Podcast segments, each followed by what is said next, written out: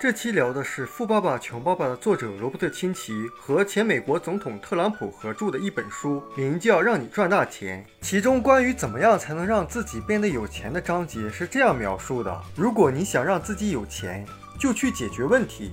你解决的问题越多，解决的问题越大，那你赚的钱就会越多。那些低财商的人，他面对问题的时候总是选择回避问题。比如说，如果你跟他谈到 AI 的发展和崛起，未来将取代很多的人力，取代很多的技能，像医生、律师、会计这些行业都会受到挑战。但很多人是鸵鸟心态，面对问题的时候把头往沙子里一扎。反正我看不到就没危险了。特朗普的建议就是我们要打开思维，抛弃那种自得意满的心态，就是抛弃满意的心态、满足的心态，突破传统思维，就可能产生一些明智的想法。学习和成长最能够解决问题，就像同情能代替怨恨，成长也能代替恐惧。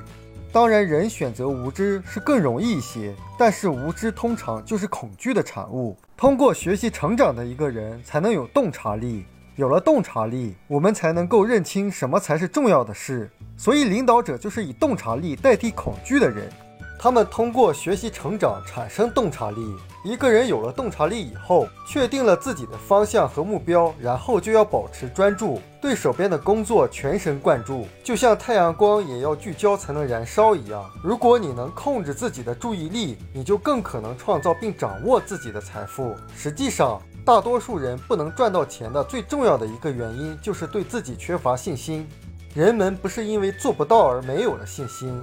人们是因为没有信心才会做不到的，就是一遇到问题和困难就有畏难情绪。所以，对于问题，用建设性的态度来看待是非常重要的。就是把问题当成挑战，把问题当成机遇，保持信心，不断的前进，恐惧就会消失，问题就能够解决。所以，面对问题，只要能够用正面的态度来面对，就一定能够解决问题。因为特朗普曾经负债高高达近一百亿美元，他看到一个要饭的。他都感觉那个要饭的比他富有一百亿，因为那个乞丐最起码没有负债了。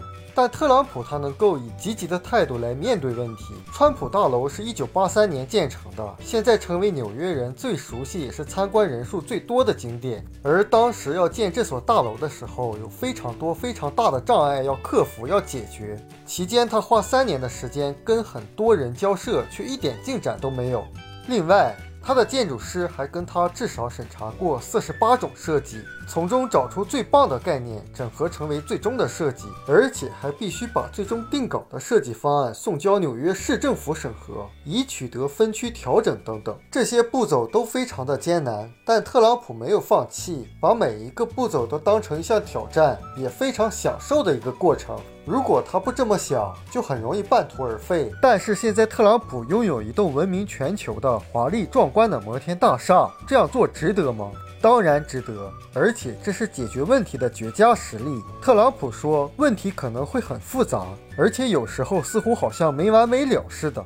但是把问题当成创造卓越成就的机会和挑战，记住，没有什么事情是容易的，而且没价值东西谁想要？好好的学习成长。发挥你的理财智商吧。这期重点是怎么才能够让自己变得有钱？首先就是投资自己，学习成长，让自己变得有洞察力。然后就是保持专注，勇往直前的解决问题，把问题当成创造卓越成就的机会和挑战。在这个过程中，我们就会成为一个值钱的人，最终你就会变得有钱。我们书友会希望用十五年时间带动一亿人读书，改变思维，思考致富。和一千个家庭共同实现财务自由，快来加入我们吧！